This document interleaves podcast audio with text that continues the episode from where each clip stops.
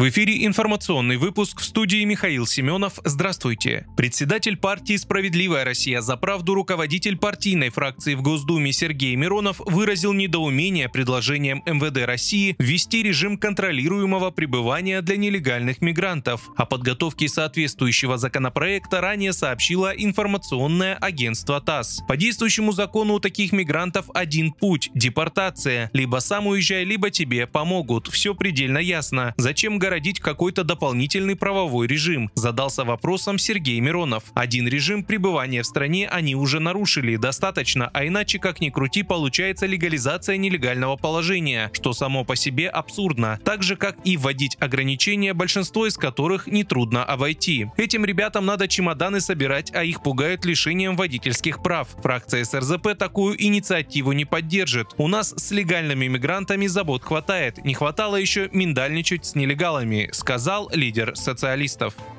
Издание «Политика» опубликовало ежегодный рейтинг самых влиятельных людей Европы по собственной версии, разделив его на три категории – деятели, разрушители и мечтатели, каждый из которых представляет свой тип власти, отмечают авторы. Список главных разрушителей года возглавила председатель Банка России Эльвира Набиулина, названная изданием главным технократом в российской власти. В объяснение выбора главы ЦБ России «Политика» отмечает, что агрессивная денежно-кредитная политика Набиулиной за 10 лет во главе Банка России России неоднократно спасала рубль и удерживала экономику страны на плаву, а после начала российской спецоперации сумела предотвратить последствия беспрецедентных западных санкций, призванных опустошить казну Кремля.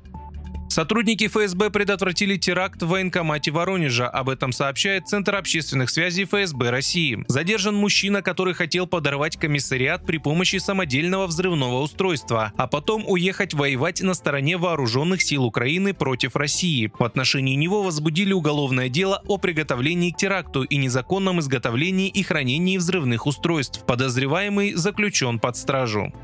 Средства противовоздушной обороны сбили в городском округе Подольск дрон, летевший на Москву, сообщил столичный мэр Сергей Собянин. На месте падения обломков, по предварительным данным, разрушений и пострадавших нет. Специалисты экстренных служб работают на месте происшествия, написал он. Атаку беспилотника самолетного типа отразили в 7 часов 30 минут утра по московскому времени, подтвердили в Минобороны. Ведомство уточнило, что устройство было запущено украинскими силами. Вы слушали информационный выпуск. Оставайтесь на справедливом радио.